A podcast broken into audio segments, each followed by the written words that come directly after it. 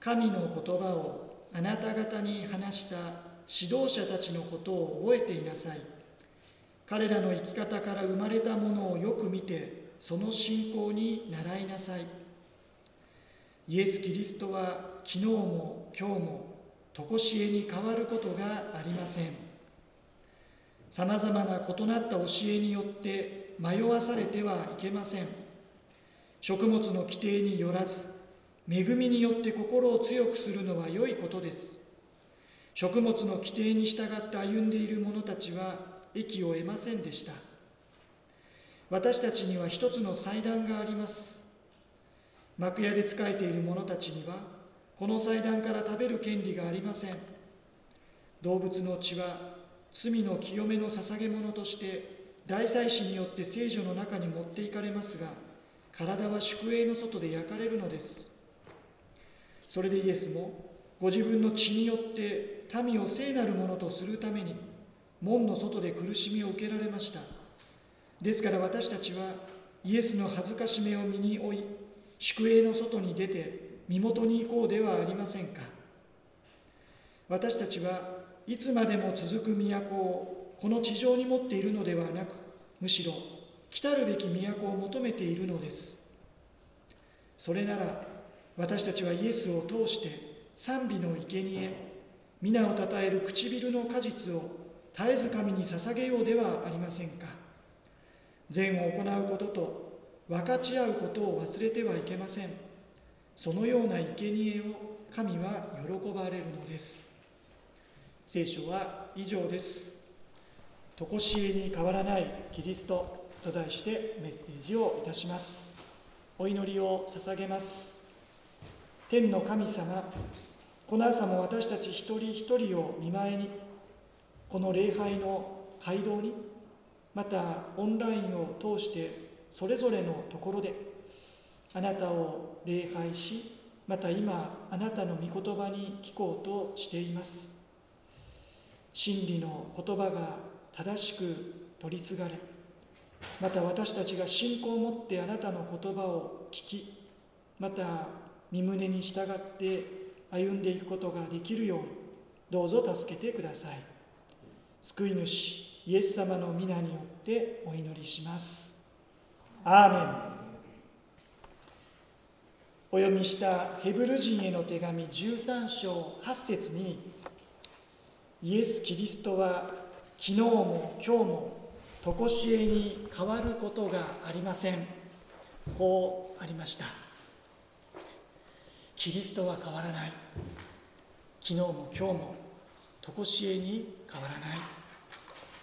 今日の箇所は、まあ、中に非常に解釈の難しい部分を含んでいますがこの8節を中心に据えることで理解しやすくなるのではないかと感じています。8節を中心に見ますと7節は直前の箇所になります。7節。神の言葉をあなた方に話した指導者たちのことを覚えていなさい。彼らの生き方から生まれたものをよく見てその信仰に習いなさい。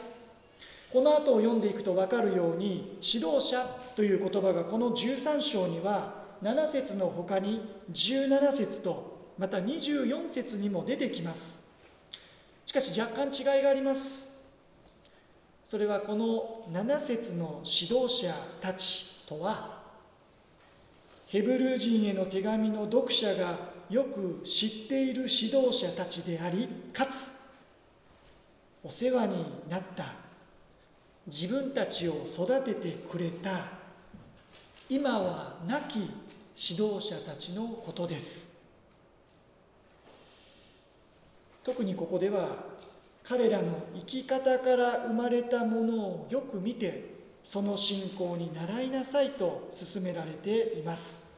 新海約聖書の第3版までは彼らの生活の結末をよく見てと訳されていました。いずれにしても強調されていることは彼らを導いた指導者たちが語ったこと取り継いだ神の言葉だけでなく神の言葉をあなた方に話した指導者たちのその生き方。そこには死にざまも含まれていることでしょう。それは決して殉教の死だけを意味するわけではないでしょうけれないでしょうが死に至るまでの彼らの生き方を見つめその信仰の生涯から生み出されたものをよく見てこれに習いなさいと。ですから皆様方の中で皆さんを導かれ指導してこられた牧師や教会の指導的な立場の方がおられてもうその方が地上の生涯を終えられているということがあるなら皆さんを見回すとそういう方がおられるのはおそらくごくわずかかな。この一部の礼拝では。二部の礼拝ではもう少しこの具体的な対象者がおられるように私個人はイメージしてますが、まあ、ですから皆さんにはあまりピンとこないかもしれません。私もまだ生きてますからね。でももし皆さんの中になるほど自分が本当にお世話になったかつての指導者そして今もうその方は地上の人ではないそういう方がおられるならまさに御言葉の通りその生き様をその信仰を今一度思い出し心に留めてくださいということです。その取り継がれたメッセージ分かち合ってくださった聖書の教え時に厳しく指導されたことももちろん人間的な不十分さ至らなさが指導者たちの中にもあったことでしょうけれどもしかしあえてそこは目を伏せその信仰に生き抜かれた生涯生き様引退した後の老後の生活含め召されるまでの日々を思い出しその信仰に習いなさい。ということはこの手紙の読者たちにあなた方も最後まで信仰に固く立って生きていくことがここで求められていたように思います。さあこの勧めに続いて8節。イエス・キリストは昨日も今日も常しえに変わることがありません。非常に大切な胸に迫る御言葉であるとともに急にどうした？という印象も受けます。直前の7節との結びつきで言えばそれでもかつての指導者は今はいない。その教え生き様を心に留め続けることは大切であってもしかしいつまでも彼らの背中ばかりを見つめていられるわけでもない。彼らにずっと頼ることができるわけでもない。その記憶も薄れていく。引き換えイエス・キリストは昨日も今日も常しえに変わることがありません。この対比です。ヘブル人への手紙がここまで繰り返し指し示してきたキリストの永遠性普遍性がここにも確認されています。同じヘブル人への手紙の7章24節から25節にこのようにすでに記されてきました。ヘブル書7章24節から25節。前のモニターには映し出されていますが私の前のモニターはちょっと今日故障していまして映し出されていません。いつもこのモニターに頼ってたんだなということを思います。もう今日ちょっとドキドキです。7章24節25節をお読みします。イエスは永遠に存在されるので変わることがない再死色を持っておられます。したがってイエスはいつも生きていて彼らのために取りなしをしておられるのでご自分によって神に近づく人々を完全に救うことがおできになります。かつての指導者を見習うことは大事です。しかし指導者たちにも賭けがあった。行き届かないところもあったでしょう。しかしイエス・キリストは永遠の祭司。このお方には欠けたところはない。だから何より何誰より？イエス・キリスト。このお方を見上げて。このお方から目を離さずにと。そんな思いが伝わってくるようです。さて8節以降9節。さまざまな異なった教えによって迷わされてはいけません。食物の規定によらず恵みによって心を強くするのが良いことです。食物の規定に従って歩んでいる者たちは益を得ませんでした。これはどうやら極端な禁欲主義の立場。ユダヤ教的立法主義を主張する者たちのことが念頭にあったようです。実は同じようなテーマは新約聖書コロサイ人への手紙の中でも取り上げられています。参考に見てみましょう。コロサイ人への手紙の2章16節からのところ。開ける方は少しページを戻っていただいて新約聖書の404ページになるでしょうか？コロサイ人への手紙の2章。16節以降のところ。モニターには16節とまた20節から23節が記されているでしょうか？コロサイ人への手紙2章。16節。こういうわけですから食べ物と飲み物についてあるいは祭りや新月や安息日のことで誰かがあなた方を批判することがあってはなりません。17節も読みます。これらは来たるべきものの影であって本体はキリストにあります。飛んで20節から。もしあなた方がキリストと共に死んでこの世の諸々の霊から離れたのならどうしてまだこの世に生きているかのようにつかむな味わうな触るなといった定めに縛られるのですか。これらはすべて使ったら消滅するものについての定めで人間の戒めや教えによるものです。これらの定めは人間の好き勝手な礼拝自己卑下肉体の苦行のゆえに知恵のあることのように見えますが何の価値もなく肉を満足させるだけです。この御言葉もヘブル人への手紙13章9節の参考になるでしょう。9節に記されていた食物の規定というものが具体的にどのようなものであったのかは分かりませんがそれらは広く聖書の立法から派生した口伝的な教え人間の戒めや教えに属するものでした。ここでの忠告はこうした規定を守り行うことが信仰生活の中心となりさまざまな規定を守り行うことが神に近づく手段神に喜ばれる捧げ物であると誤解してしまうことがないようにということです。何かそのような規定を守ることコロサイ人への手紙では肉体的な苦行それらは非常に知恵深いものだと見られがちだが実はそうではないと。昨日も今日も常しえに変わることのない主イエス・キリストへの信仰とむしろその恵みにより頼む歩みから遠ざけてしまうものになるとの警告です。ではなぜ食物の規定を守り行うことは信仰の中心的事柄ではないんでしょうか。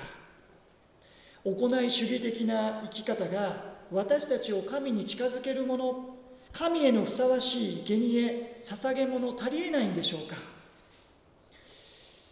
ヘブル書の著者は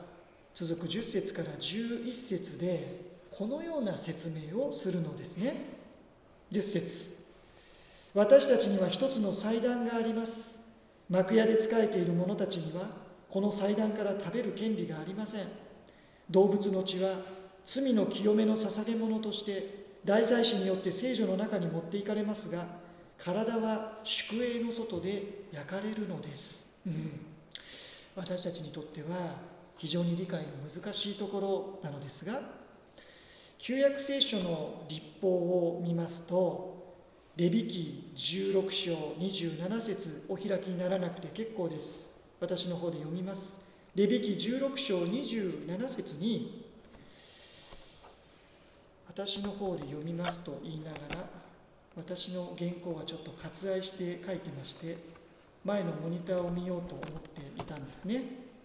それで私は開きますのでレビキ16章27節。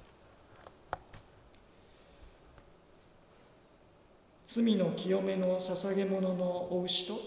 罪の清めの捧げ物の親木でその血がなだめのために聖女に持っていかれたものは宿営の外に運び出し皮と肉と汚物を火で焼くと、まあ、こういう教えがあるのです。ヘブル書の著者の主張はキリストのひな形としてごめんなさい私今違う箇所読みましたかね。大丈夫ですか、はい、ちょっと皆さんの症状がなんか「ん?」という顔だったので大丈夫でしたか、はい、ヘブル書の著者の主張はキリストのひな形として贖いの日大切なこの贖いの日に捧げられた動物の生贄があったのですがその体は宿営の外で焼かれ聖女で奉仕する者たちがこの動物の体を食することはありませんでした。つまり古い秩序のもとでもキリストを指し示す動物の生贄についてこれを食するようにとの規定はなかったでしょう。であればなおのことキリストがご自身の体をただ一度完全な形でお捧げくださりその贖いの御業によって救われ今や大胆に神に近づくことが許されている私たちにとってもはや食物の規定は信仰の中心的な事柄ではない。キリストという一つの祭壇。神の御子という完全な犠牲の捧げ物の前ではもはや食物の規定は何の意味も価値も持たないでしょう。と、まあ、こう論理を展開するわけです、まあ、私たちにはなかなか理解することが難しいことだと思いますけれども。ところで続く12節から13節を見るとキリストを指し示す動物の生贄その体が宿営の外で焼かれたことから著者はもう一つの論理を展開していることが分かります。12節から13節を読みます。それでイエスもご自分の血によって民を聖なるものとするために門の外で苦しみを受けられました。ですから私たちはイエスの恥ずかしめを身に負い宿営の外に出て身元に行こうではありませんか。かつて古い秩序のもとキリストの雛形である動物の生贄が宿営の外で焼かれたのと同じようにイエス様ご自身もまた都エルサレムの門の外で苦しみを受けゴルゴダの丘で十字架につけられ私たちの救いとなられた。イエス様がそのように恥ずかしみを受けられ私たちの贖いを成し遂げられたのであれば主に従う者たちもまた同じように宿営の外に出て身元に行こうではありませんかと御言葉は進めます。宿営の外に出て身元に行く。これはどういうことでしょうか。当時のヘブル人キリスト者にあってはそれはユダヤ教の古い体質体に染みついた教え伝統立法主義的な生き方都エルサレムや神殿への執着からの脱却ということが示唆されていたのでしょう。またローマ帝国による迫害やユダヤ教徒から攻撃を受け内に内にと凝り固まろうとする性質いわゆるディフェンシブな信仰からの打破、まあ、こうしたことがここで促されていたように思われます。イエス様が門の外で苦しみを受けられた。あのかつての動物の生贄も宿営の外で焼かれた。イエス様がゴルゴダの丘で十字架につけられた。であればイエス様に従う私たちも宿営の外に出てと。それは今の私たちにとってはどういうことなんだろうかとも考えさせられます。私たちにとって宿営を出殻を打ち破りキリストの恥ずかしめを身に負い大胆に出ていく歩みとは何なのか。それが今の私たちにとって皆さんお一人お一人にとってまた教会にとってどういうことであるのか。今のコロナ禍においてはいろんなことが制限され自粛ムードで。しかしこのコロナ禍は私たちを今一度事の本質へと立ち返らせそこから私たちを宿営の外へと踏み出させるそんな一つの機会契機ではないだろうかとも思わされますね。今まではこうやってきた。しかしそれができない。であるならばこれからはどうしていくのか。そんな意味で私たちも宿営の外に出て。それでも14節。私たちはいつまでも続く都をこの地上に持っているのではなくむしろ来たるべき都を求めているのです。この14節の言葉を聞くと宿営の外に出て身元に行こうではありませんか？という勧めが単に古い体質からの脱却や恥ずかしめをものともせずに外部への証伝道的な働きへと出ていくべきことを必ずしも意味しているのではないのだと伝わってきます。宿営の外に出て身元に行こう。それは大きくは地上的よりどころの破棄であり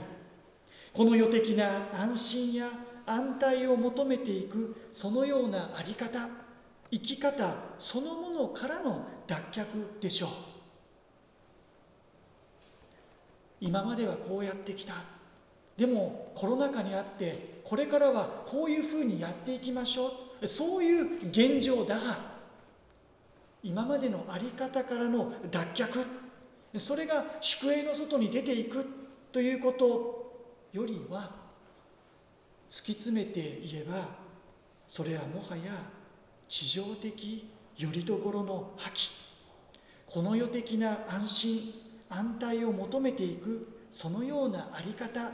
生き方そのものからの脱却を14節は指し示しているように思います。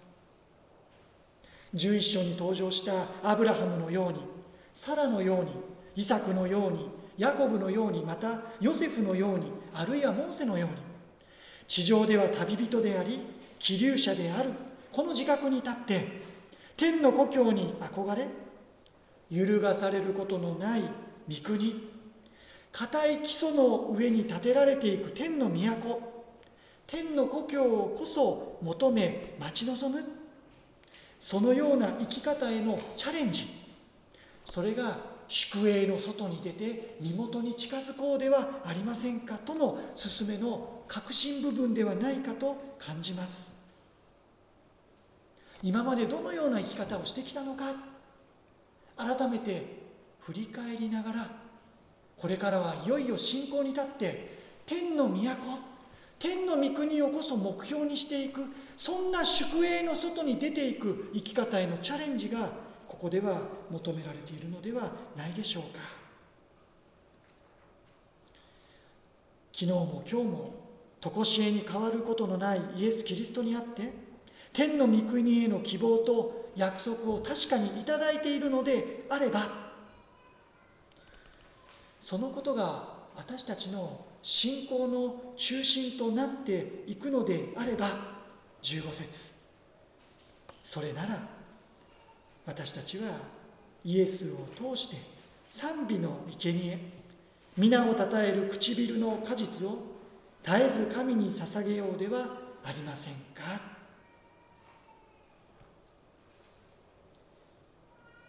イエス様が私たちのためにすでに全き捧げ物となってくださり私たちのための完全な罪の生贄となってくださった以上私たちはもはや食物の規定に代表される宗教的な行いによって自らの義を神の御前に申し立てる必要はなくなりました。むしろこれができない私たちのために罪なきイエス様が十字架上で罪の贖いを成し遂げてくださり立法を完全に全うしてくださったのです。では今私たちに求められている神への捧げ物神に喜ばれる生贄は何でしょうか？私たちに与えられている一つの祭壇主イエス様という祭壇に私たちがお捧げすべきものは何なのでしょうか？ここではその一つが賛美。賛美の生贄であると。賛美が主への生贄捧げ物であると。ですから私たちは自分自身を清い生きた供え物として捧げるこの礼拝でまたさまざまな教会の集会で祈り会であるいは交わりの場で時には少人数でさらには一人一人が個人でも賛美を捧げるのです。それは賛美が神への捧げ物。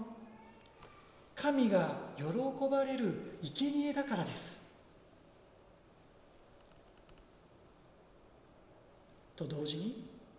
主は賛美の中に住まわれるお方そこにご臨在されるお方でもあります。詩篇の22編3節にこうあります。新海訳の第2版までの訳でお読みしますが詩篇22編3節。けれどもあなたは聖であられイスラエルの賛美を住まいとしておられます。主は賛美の中に住まわれるお方。私たちが賛美を捧げる時に主はそこにご臨在くださる。そういう恵みがあるのですね。だから私たちが賛美を捧げる時それが私たちの力になる。それはただ私たちがああ気持ちいい。リフレッシュできた。ストレス解消。そういうことではない。賛美を捧げる時に心からの賛美を捧げる時にそこに主がご臨在くださる。そしてその主のご臨在の恵みの中で私たちは力を得ていくこともできるんですね。私たちはイエスを通して賛美の生贄皆をたたえる唇の果実を絶えず神に捧げようではありませんか。絶えずキリストはただ一度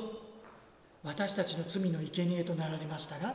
私たちはそのことを感謝して私たちは絶えず皆をたたえる唇の果実を唇の果実心の中で密かにではなく唇の果実として言葉に出して、まあ、今はちょっと控えつつですけれどもね息を出して声を発して私たちの確かな信仰の告白としての賛美を主にお捧げしていく。ダビデは詩篇63編であなたの恵みは命にも勝るゆえ私の唇はあなたを賛美しますとユダの荒野で水のない荒れ果てた地で彼自身の身も心も上乾きを覚える中で声に出して言葉に出して賛美しました。その唇で。そして彼は息を吹き返していった。同じ旅では神への生贄は砕かれた霊打たれた砕かれた心神よあなたはそれを蔑まれませんと詩編51編17節で告白していますから私たちの唇から発せられる神への賛美が口先ではなく私たちの砕かれた霊へりくだった心を伴う真実な賛美として主の前に捧げられていくことを願わされます。最後に13章16節には善を行うことと分かち合うことを忘れてはいけません。そのような生贄を神は喜ばれるのですとあります。ですから賛美とともにすでに一節からのところで提示されてきた兄弟愛の実践もてなし思いやりここでは分かち合うことまあ、これは施しでしょう。こうした広く他の人への善行良い行いもまた神に喜ばれる捧げ物として挙げられています。善を行うこと分かち合うこともてなし思いやり施し決してもてなしによって神に近づく。施しによって神をなだめる。良い行いによって己の義を立て救いを得るのではありません。それは私たちを縛る規定ではありません。救いの条件ではありません。賛美と同じように救われた者たちがその恵みのゆえに感謝を持って自発的に心からの喜びを持って主を模範として良い技に励み特に隣人愛に生きることを神様は喜ばれるのですね。最初に8節をお読みして始めました。8節の御言葉をお読みして閉じます。13章8節。イエス・キリストは昨日も今日も常しえに変わることがありません。昨日かつて人となってこの地上に来てくださりその命をもって私たちをあがなってくださったイエス様。今日今もよみがえられ生きておられ私たちの弱さに同情し共感し私たちのために今この時も取りなしてくださっているイエス様。明日もこれからも常しえに変わることなく私たちを守り支えてくださりついには永遠の御国へと私たちを迎え入れてくださるイエス様。この昨日も今日も常しえに変わることのないイエス様の恵みとその確かな約束を覚える時に私たちは心から喜びを持って唇の果実を神様が喜ばれる生贄賛美の生贄を共に見舞いにこの礼拝の中でも応答の賛美として主の見舞いにお捧げいたしましょう。また礼拝の時だけではない今日から始まる新たな週の中でも絶えず主への賛美を持って主と共に歩みましょう。特にダビデが詩篇の63編あの荒野で植え乾きを覚えた時に孤独を感じた時にしかしあなたの恵みは命にも勝るので私の唇はあなたを賛美しますと辛い時にこそ苦しい時にこそ